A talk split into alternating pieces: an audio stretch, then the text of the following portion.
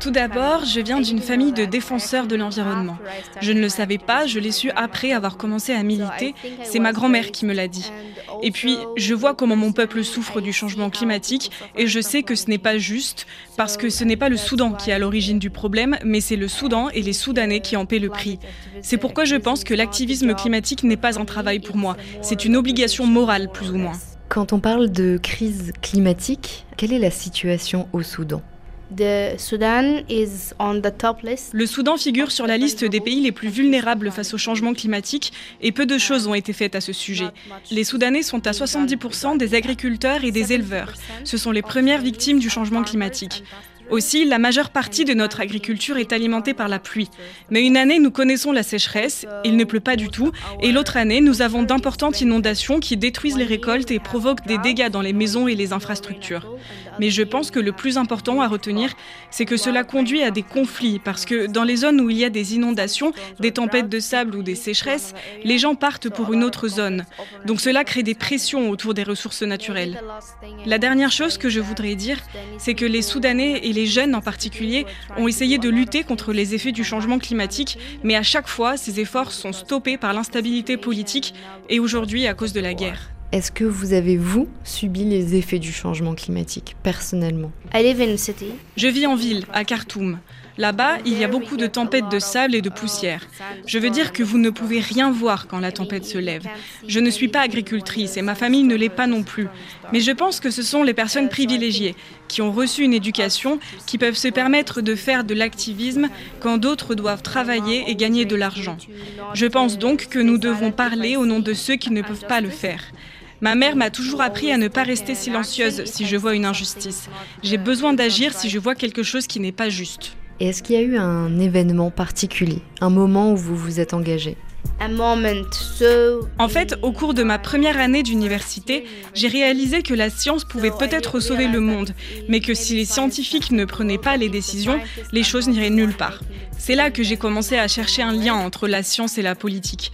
J'ai découvert ce qu'on appelle la politique scientifique, qui consiste à utiliser la science dans les discussions diplomatiques, en fait la diplomatie scientifique.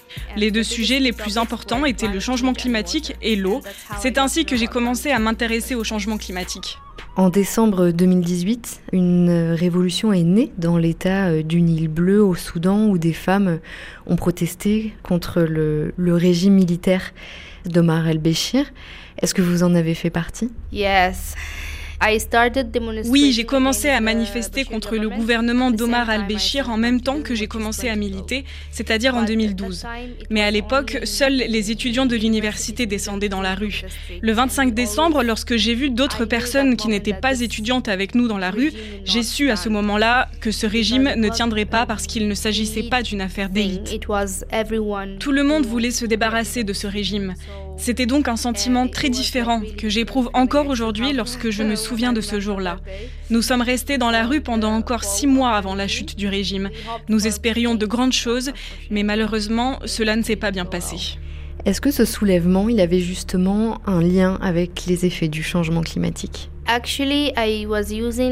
En fait, j'utilisais mon activisme climatique et environnemental comme couverture pour mon activisme politique, car l'activisme politique peut vous faire tuer. L'activisme environnemental, pas encore. Mais oui, bien sûr, il y a beaucoup de liens parce que le changement climatique engendre de gros problèmes. Il faut que le gouvernement et tout le monde travaillent ensemble pour pouvoir le résoudre ou au moins s'y adapter. Mais aujourd'hui, nous n'avons pas de gouvernement, il n'y a pas de loi, pas de réglementation, pas de politique, pas de stratégie il n'y a même pas d'institut pour les mettre en œuvre. C'est très difficile. Pour faire entendre votre voix, vous avez euh, également, Nisrine, fondé votre propre organisation au Soudan. Qu'est-ce que c'est et c'est à destination de qui? Oui, j'ai cofondé une organisation en 2016 appelée Sudan Youth Organization and Climate Change. Nous avons créé une plateforme appelée YES pour Youth Environmental Sudan dans le but de rassembler tous les jeunes du Soudan qui veulent travailler dans le domaine de l'environnement, même si ce n'est pas à proprement parler sur le changement climatique, pour partager des connaissances, des opportunités et réaliser des projets communs.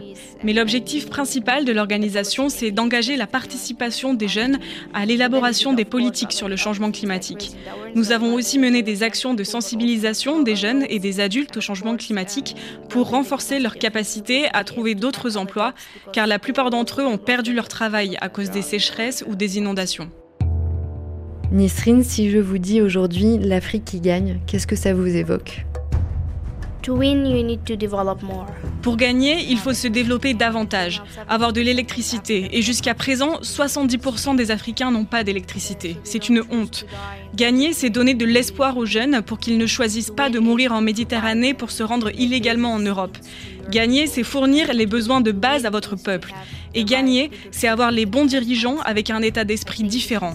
Pour moi, c'est ça l'Afrique qui gagne.